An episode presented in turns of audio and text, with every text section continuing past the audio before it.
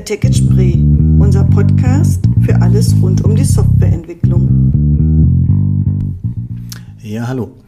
Heute geht es um das Thema reaktive Programmierung mit grafischen Benutzeroberflächen, insbesondere mit Weboberflächen. Und wenn man an reaktive Programmierung denkt, dann denkt man sofort an den Platzhirschen, dessen Name da lautet rx.js. Ich und andere Leute verbinden damit so als spontane Assoziation sowas wie Knobelaufgaben oder Schmerzen. Ähm, das ist hier nicht das Thema. Wir wollen uns heute um funktionale reaktive Programmierung kümmern und das ist was anderes als rx.js. Ähm, wir, das bin erstmal ich, also Thorsten Fink, Geschäftsführer der Aquinet Spree und bei mir ist mein Kollege Mischa. Hi, ich bin Misha, ich bin ein Entwickler bei der Aquinet seit vier Jahren jetzt, ähm, zum großen Teil als Werkstudent, habe auch meine Bachelor- und Masterarbeit hier geschrieben und die Masterarbeit auch zu dem Thema, zu dem wir heute reden werden. Genau, weil wir hatten ja so die Gelegenheit, hast ja bei uns gearbeitet, warst in Projekten lange mit dabei und dann irgendwann kam mal die Gelegenheit, ein Thema für eine Masterarbeit zu finden. Dann haben wir geguckt, was ist interessant und was hat irgendwie auch Projektrelevanz und letztendlich ist es eine Masterarbeit mit einem langen Titel geworden, so wie es in der, in der Wissenschaft ja sein sollte. Und der Titel lautet, wie können die Fehlerklassen der reaktiven Programmierung vermieden werden? Also Fehlerklassen und reaktive Programmierung ist hier zusammen, schon mal interessant. Eine Analyse verschiedener funktionaler Frameworks zur benutzerorientierten Darstellung reaktiver Daten. Also kann man schon ein bisschen rausgucken, da geht es darum, sich verschiedene Frameworks anzugucken und die irgendwie miteinander zu vergleichen. So, Misha, du bist ja mehr der Praktiker, ne? arbeitest lange bei uns in. Projekten. Was hat dich zu diesem Thema mit diesem langen Titel geführt? Ähm, erstmal der Titel ist so lang wegen Vorlieben von dem Professor. Der wollte unbedingt so eine, so eine Leitfrage plus eine Beschreibung von was genau entwickelt wird. Mhm. Ähm, sonst hätte ich den auch kürzer gehalten. Äh, was mich zu dem Thema geführt hat, ich persönlich bin sehr leidenschaftlich bei dem Thema Clean Code und ähm, mhm. wollte auch am liebsten in der Masterarbeit was machen, was mich persönlich auch interessiert. Ähm, ich entwickle ja bei der Aquinet viel mit Angular und mit Angular ist reaktive Programmierung wie XJS ein großer, ein großer Teil auch von Clean Code, sodass ich eigentlich sehr begeistert war, als ich in der Firma von diesem Thema gehört habe, funktionale reaktive Programmierung? Also ich, ich muss so ein bisschen grinsen, weil wenn ich an Clean Code denke, dann denke ich daran, das Wichtigste muss sein, dass der Code lesbar ist. Also wenn man das Buch sich mal durchliest, also eigentlich geht es nur darum, dass Code einmal geschrieben wird und tausendmal gelesen wird. Und RxJS ist für mich das Gegenteil mhm. von lesbarem Code. Ich habe auch allgemein äh, ab und zu den Scherz gehört, dass funktionale Programmierung halt Lesbarkeit aufgibt für Wartbarkeit und Clean Code. Mhm. Ähm, ich habe auch in der Masterarbeit viel versucht, ähm, darauf zu achten, dass die Lesbarkeit trotzdem gut bleibt, obwohl man funktional reaktiv wird. Mhm. Äh, mit RxJS ist es ein bisschen schwerer, weil es einiges an Boilerplate gibt. Aber ansonsten bin ich der Meinung, dass es noch lesbar ist, auch wenn man funktional programmiert. Mhm. Mit RxJS sogar. Ich glaube, Lesbarkeit hat, hat ja viel damit zu tun, dass man, dass man Fachlichkeit transportieren kann in, in dem Code und die Ideen und die Dinge, die man da so, so tun möchte.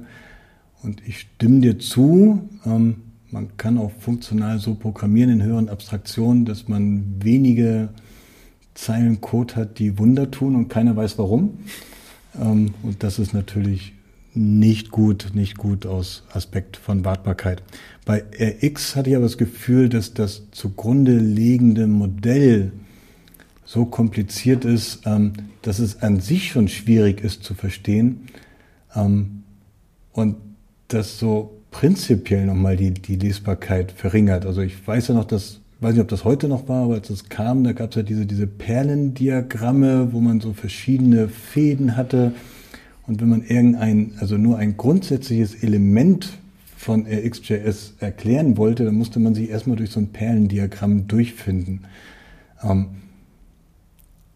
ist nicht ein so komplexes Framework schon mal gleich ein Widerspruch zu Clean Code und Lesbarkeit?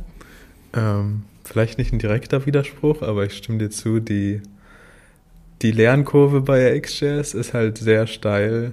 Ähm, ich, ich, soweit ich weiß, gibt es auch ganze Seiten, die einfach nur dafür gemacht sind, dass man diese ganzen Operatoren mit solchen Perlendiagrammen beschreibt, wie du meintest. Mhm. Und man kommt um die auch gar nicht rum. Und ich glaube, auch für neue Entwickler ist es unglaublich schwer, sich in so ein Perlendiagramm reinzudenken. Ähm, weswegen das einfach viele auch gar nicht erst greifbar ist, was man da machen muss. Ähm, auch jetzt so im Bereich ähm, Tests schreiben für Code, haben die ja auch schon versucht, jetzt ihre Perlendiagramme in Codeform umzuwandeln, sodass man Tests schreiben kann, die genau denselben Aufbau haben wie ein Perlendiagramm, das du sehen würdest. Ah, okay. Was, glaube ich, auch noch nicht so gut ankommt, weil halt niemand wirklich anhand von Perlendiagrammen entwickeln will. Und, und der Test geht dann so die verschiedenen nebenläufigen Möglichkeiten durch, die die Events gehen können, automatisch? Oder? Ja, die auch, aber der, der Fokus ist, dass man dann so einen String schreibt, der halt ähm, visuell darstellt, wie so ein Perlendiagramm aussieht, mit Bindestrichen und Buchstaben dazwischen. Also für eine Perle den Buchstaben A zum Beispiel und oh das so dann aufbaut, das ist auch sehr ungewöhnlich.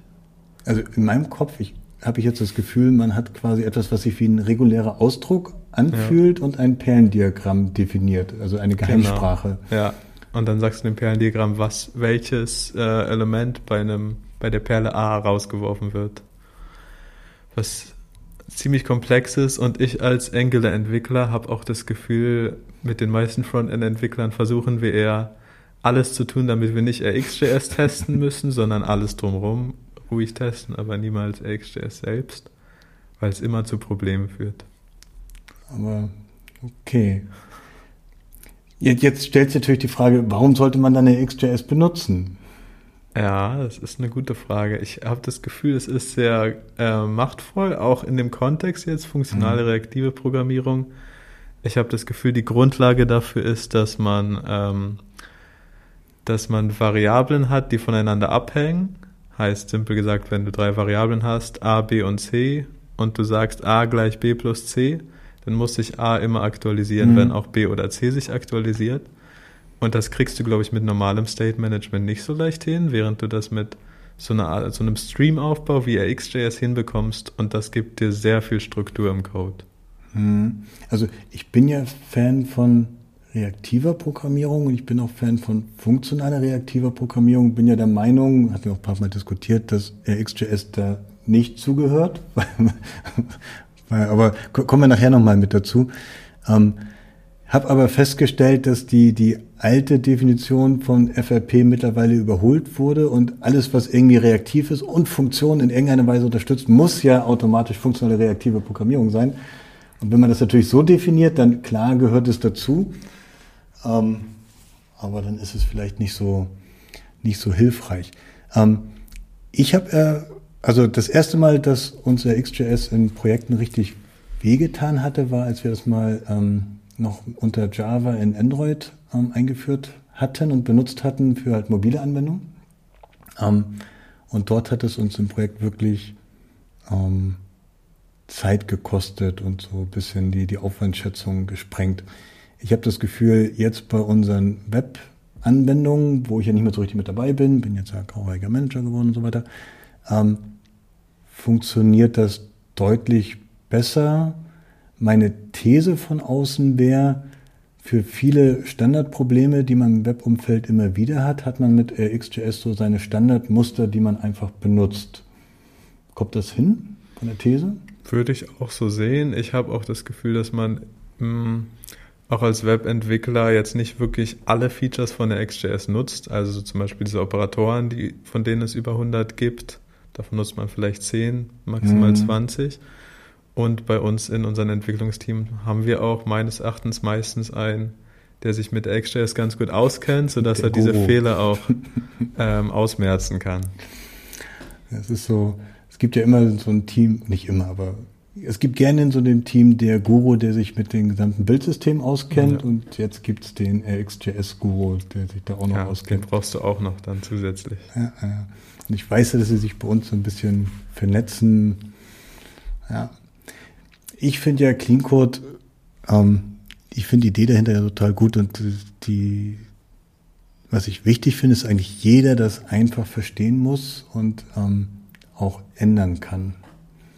So, Nichtsdestotrotz, äh, XJS, reaktive Programmierung scheint gut zu sein. Kann ich auch nachvollziehen. Warum? Weil das sind ja Events. Irgendwo drücke ich drauf, es gibt irgendein Event. Ich habe viele Abhängigkeiten von, von Zuständen, die dann auf Eventänderungen hin korrekt angepasst werden müssen. Und da macht es ja Sinn, etwas Reaktives zu nehmen, was mit Events oder Strömen von Events gut umgehen kann. In der ähm, Masterarbeit, in der ersten Fragestellung kam das Wort Fehlerklassen vor. Was sind das für Fehlerklassen? Finde ich eine schwere Frage, weil alle sechs vorzustellen in so einem Podcast ist wahrscheinlich too much information für so die Zuhörer. Ich glaube, für die Zuhörer kommt jetzt schon die Frage, was heißt die Zahl sechs? Wo kommt denn die jetzt her? ähm, also die Masterarbeit basiert auf einem Buch, das wir hier in der Firma haben. Oder nicht von uns ist, aber also es wird auch außerhalb der Firma verkauft. Genau, ja. es wird auch außerhalb verkauft. Äh, das ein bisschen funktional reaktive Programmierung beschreibt, mit einer eigenen Library auch. Und in diesem mhm. Buch werden diese sechs Fehlerklassen beschrieben oder auch definiert, ähm, die halt auftreten, wenn man nicht funktional reaktiv programmiert. Mhm. Also man kann das ja, man kann es ja lösen. Das Buch heißt Functional Reactive Programming, ähm, ist von 2016. Das Framework, was wir damals hatten, hieß halt Sodium. Ähm, das war ein Buch, was aus der Praxis kam. Also die Leute haben einfach komplexe GUIs entwickelt, festgestellt, es ist alles schwierig und haben dann selber so ein Sodium entwickelt und haben dann später festgestellt, dass sie eigentlich genau das gleiche gemacht haben, was es in der funktionellen Welt gibt und zum Beispiel von Heinrich Apfelmus um 2011 in der Bibliothek Reactive Banana gemacht wurde. Und das haben sie FAP genannt. Und sie haben halt gesagt, das ist ein formales System. Es hat gewisse algebraische Eigenschaften. Das heißt, immer wenn ich meine deutlich weniger Operatoren zusammenstecke, dann ist gewährleistet, dass meine Fehlerklassen ähm, immer noch, also es gesichert sitzt, dass mein Projekt und dass meine Anwendung nicht in diese Fehlerklasse reinfasst. Und die haben sechs gefunden. Und die waren Bestandteil deiner Masterarbeit. Genau. Und die hast du abgeklopft. Ja, ich könnte so ein, zwei erwähnen. Es gibt die eine, die, glaube ich, sehr wichtig ist. Ähm, wenn man so an reaktive Programmierung denkt, dann denkt man, glaube ich, oft an so Subscribe-Blöcke, wo man einem Stream zuhört und dann Aktionen ausführt. Und ähm, wenn man viele Subscribes macht, dann weiß man halt nicht mehr genau die Reihenfolge, in der die sich, äh, in der diese Subscribes ausgeführt werden. Mhm. Und ähm, das ist, glaube ich, eine der Hauptfehlerklassen, die wir umgehen können, indem wir funktional schreiben und die ich auch analysiert hatte. Ansonsten war eine der anderen Fehlerklassen auch Messy State, was für mich auch eine Fehlerklasse allgemein ist, die durch funktionale Programmierung ein äh, bisschen ähm, umgangen wird oder vermieden. Ja, kannst du mal auf Messy State eingehen, also schmutziger ja, Zustand, unordentlicher State, Zustand. Also grundlegend erstmal, wenn man wenn man States definiert und die an variösen Stellen im Code verändert, dann weiß man irgendwann nicht mehr genau, was der State aktuell ist, ähm, wo ich den genau brauche, all so eine Sachen. Und wenn man natürlich ein State hat, wo man das Verhalten des States bei der Deklaration komplett definiert, dann kriegt man alle Infos direkt bei der ersten Zeile, die man liest. Genau, das ist nämlich das, das Coole ist, dass man eher so deklarativ unterwegs ist, dass man sagt, es gibt diesen State, der hängt von dem anderen State über diesen Strom ab und wenn irgendwas kommt, dann gibt es diese zustandslose Funktion, mit der ich dann mein State anpasse. Und das ist eigentlich eine sehr saubere Art und Weise, das zu spezifizieren. Aber ähm, ist es denn übersichtlich? Ich meine, du verteilst das ja dann doch auf ganz viele Orte im Code, die über alle möglichen Streams irgendwie miteinander verknüpft werden können. Ja, ich, ich glaube, da hast du am Anfang ein bisschen erwähnt, dass die fachliche Trennung da wichtig ist, vor allem um so Lesbarkeit auch zu beachten. Mhm. Und ähm, ich glaube, das ist auch eine der großen Hürden, die dann ähm, übrig bleibt, weil wenn man den Ansatz verfolgt, dann hat man technisch gesehen sehr viel Ordnung reingebracht, aber man muss halt aufpassen, dass fachlich der Code trotzdem an den richtigen Stellen liegt, sodass jemand, der sich diesen Code dann anschauen muss und was verändern muss, dass der dann auch ähm, logisch erdenken kann, wo was liegen würde. Hast du, hast du ein Beispiel für eine Fachlichkeit? Ähm, wir haben, es gibt zum Beispiel die Möglichkeiten, die Query-Parameter aus einer URL rauszulesen mit mhm. RxJS.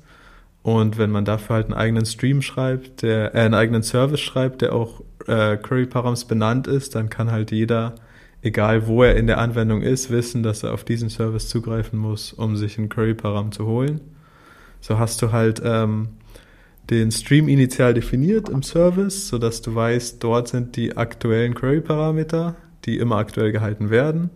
Aber gleichzeitig hast du auch diese Ordnung, wo du weißt, hier ist diese Fachlichkeit und ich kann mhm. die nutzen, wann immer ich will.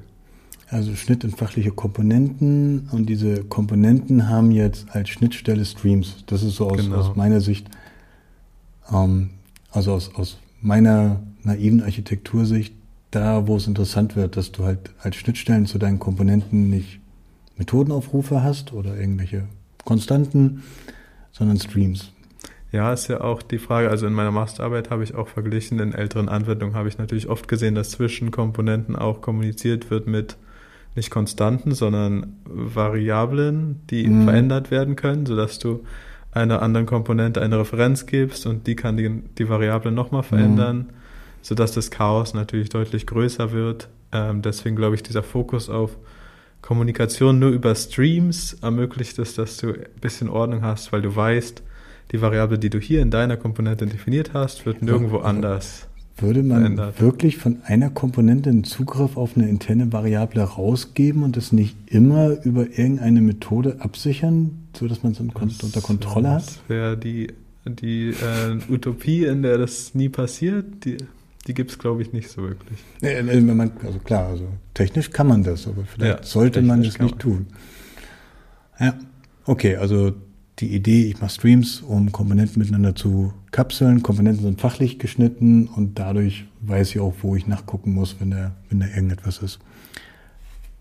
Und das löst das Problem des, des Messy States und ich glaube insbesondere auch des Updates von Messy States. Also bei diesem Buch da, ne, da, da war es ja so, dass dadurch, dass die ähm, Streams alle deklarativ sowohl in diesem Sodium-Framework als auch in dem älteren aus der, aus der Haskell-Welt, ähm, deklarativ einmal gesetzt werden und sichergestellt ist, dass sie zum Beispiel zyklenfrei sind. Ähm, kann man das mit RX auch machen? Was genau heißt zyklenfrei in dem Kontext? Na, dass ich die Events so zusammenstecke, dass nicht ein Event so im Kreis kann. Ach so, ja. Und ähm, nicht ankommt. Ja, das hatte ich auch im Kontext der Masterarbeit getestet und das ist halt wirklich was, was du äh, mit RxJS gar nicht umgehen kannst, automatisiert. Das heißt, du musst wirklich manuell darauf achten, dass du nicht auf so eine Rekursion ähm, in so einer Rekursion landest.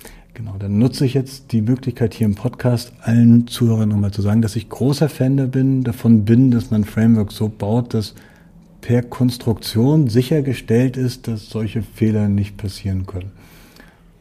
Dann, weil ansonsten musst du dich halt darauf verlassen, dass deine Tests das ab, abfackeln, ab, also, also abtesten. Und wenn nicht, dann fliegt es dir irgendwie beim Kunden um die Ohren. Und da muss ich hinzufügen, dass wir in Angular aber auch ähm, sehr viel Weiterentwicklung haben und mhm. jetzt kommen auch mit Angular 16 diese Angular Signals und es scheint so, als ob die auch dort mehr, mehr darauf achten, dass die wirklich so eine Fehler auch abfangen und ähm, vielleicht ein bisschen XJS Schwachstellen verbessern. Das bedeutet, dass so langsam die Ergebnisse, die man so 2011 schon mal hatte, ähm, in die Mainstream-Frameworks reingehen. Ähm, in deiner Arbeit hast du dich ja um verschiedene funktionale Frameworks gekümmert. Welche waren das konkret? Ja, das waren praktisch, ähm, einerseits waren es zwei Web-Frameworks, also Angular und Svelte. Die haben beide Angular mit XJS und Svelte mit, einem, mit einer eigenen äh, Implementierung diesen, dieses Modell von einem Stream, sodass die beide gut untersucht werden können in dem Kontext. Mhm.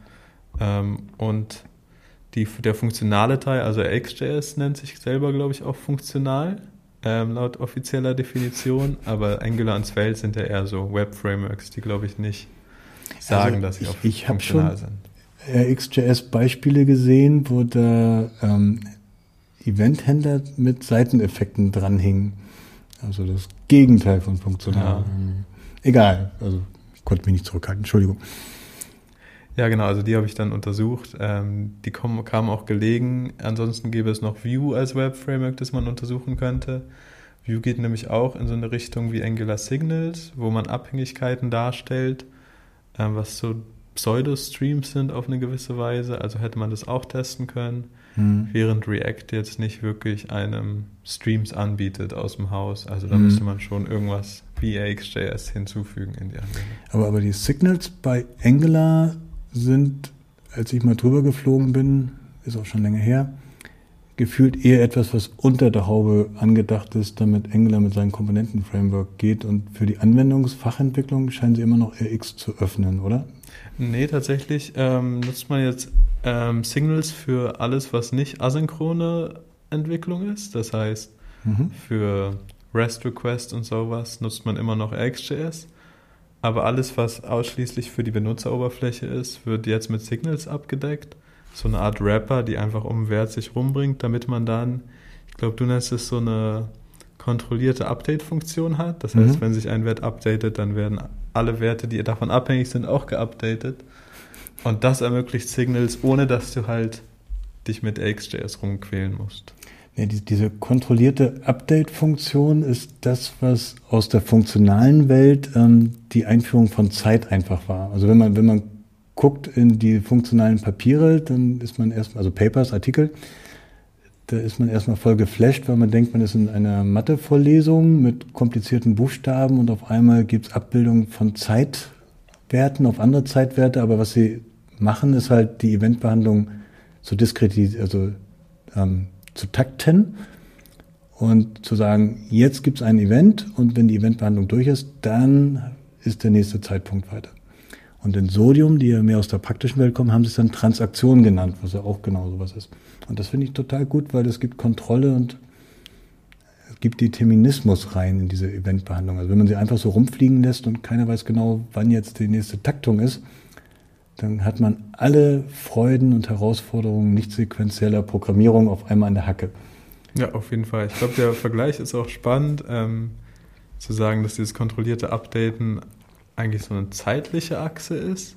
Dafür habe ich, glaube ich, auch zum Verständnis dafür habe ich, glaube ich, zwei Monate meiner Masterarbeit erst gebraucht, bevor ich realisiert habe, dass diese Zeitachse ja eigentlich eher sich darauf bezieht, wann sich ein Element aktualisiert. Hm.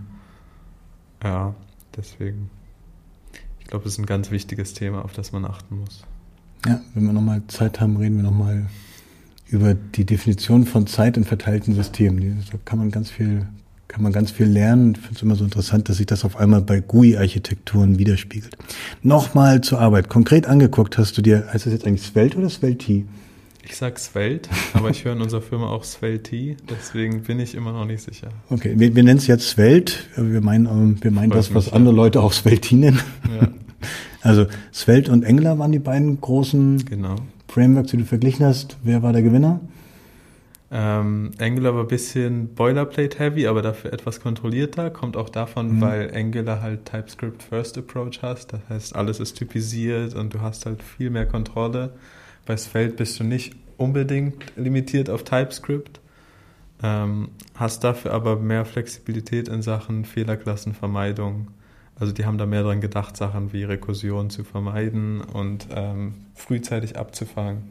Deswegen hat Svelte theoretisch gewonnen, obwohl Angular kontrollierter ist, was halt für einen funktionalen Ansatz auch wichtiger sein könnte. Wenn du nochmal, wenn du meinst, dass Angular kontrollierter ist, was meinst du nochmal mit kontrollierter? Also die Typisierung von TypeScript. Ja, die Typisierung ist stark, sodass er halt frühzeitig erkennt, wenn du irgendeinen falschen Typen gegeben hast. Kann man Svelte? Svelte kann man auch in TypeScript machen, aber ich hat, bin bei der TypeScript-Implementierung von Svelte Stores, also den Streams Mhm. von Svelte, ab und zu auf Typenprobleme gestoßen. Okay. Meines Erachtens einfach, weil es nicht TypeScript First ist. Ja. Also wurde so nachträglich draufgebaut. Ja. Ja, ist auch so ein bisschen schade. Ich, ich, auch wenn man bei TypeScript viel meckern kann, ich finde, es ist doch bei größeren Anwendungen gut statische Typen zu haben. Aber wenn ich das genau rausgehört habe, hat Svelte in Sachen Stabilität und ähm, Robustheit gewonnen, weil mehr Fehlerklassen ausgemerzt wurden. Genau. Sehr schön. und wir haben auch, und mit Signals kommen jetzt so langsam die alten Erkenntnisse auch bei Angular rein. Dann wird's da auch besser. Gut, dann haben wir keinen ganz klaren Gewinner. Also man muss sich immer Ja, noch selber entscheiden, was man möchte, wie immer im Leben. Und weiß auf jeden Fall. Genau. Nein, es ist bunt, es ist farbig. So, Frage für dich mit deinem Blick auf die aktuelle Webwelt, die sich ja immer noch rasend weiterentwickelt. Was sind denn für dich aktuell so die spannendsten Entwicklungen so mit dem Punkt reaktive, moderne Weboberflächen? Ähm, ich halt als Angular-Entwickler bei uns in der Firma bin etwas subjektiv, aber ich finde Angular 16s Updates mit Signals hm. und jetzt auch ähm, HTML-Templating, das mehr das Feld ähnelt, ist also als Webentwickler echt vielversprechend. Das, die Möglichkeit, Signals in XJS Observables auch umzuwandeln, bringt meines Erachtens Angular extrem weit an die Spitze, was ähm, State Management angeht mhm. äh, und funktionale reaktive oder nur reaktive Programmierung, da die anderen Frameworks meistens nur eins der beiden haben. Entweder sowas ähnliches wie Signals, also Store-Prinzipien oder Streams via XJS. Finde ich gut. Ich war ja auch Angular-Fan, bis sie XJS da so prominent reingesetzt hatten. Dann habe ich mich etwas emotional entfernt. Letzte Frage, was waren denn für dich so die wichtigsten, spannendsten Erkenntnisse aus deiner Arbeit? Also nachdem ich zwei Monate gebraucht habe, um wirklich diese Konzepte alle zu verstehen, hat sich für mich wirklich ähm, so eine neue Art zu entwickeln angeeignet, habe ich mir. Ähm, und zwar in Angular halt dieses deklarative Schreiben, ich habe jetzt auch ähm, einen neuen Mitarbeiter bei mir im Projekt, der viel Erfahrung hat, auch mit React und Co. Und der hat mit mir sich ausgetauscht, wie mhm. er daran gewöhnt ist, dass man oben Variablen deklariert, dann drunter Funktionen und dann mutiert man halt die Variablen, wie auch immer man möchte. Und jetzt habe ich diesen neuen Angular Entwicklungsansatz, wo man oben alles deklariert, inklusive des Verhaltens von Variablen, mhm. sodass man vollständig deklarativ ist und auch funktional. Und ich glaube, dieser Ansatz ist allgemein einfach besser als der andere Ansatz, der weniger deklarative. Und habe auch den äh, Kollegen von mir, der eher React und Co. kennt, stark davon begeistern können, dass dieser Ansatz uns äh, viel Clean Code aufbringt. Das klingt gut.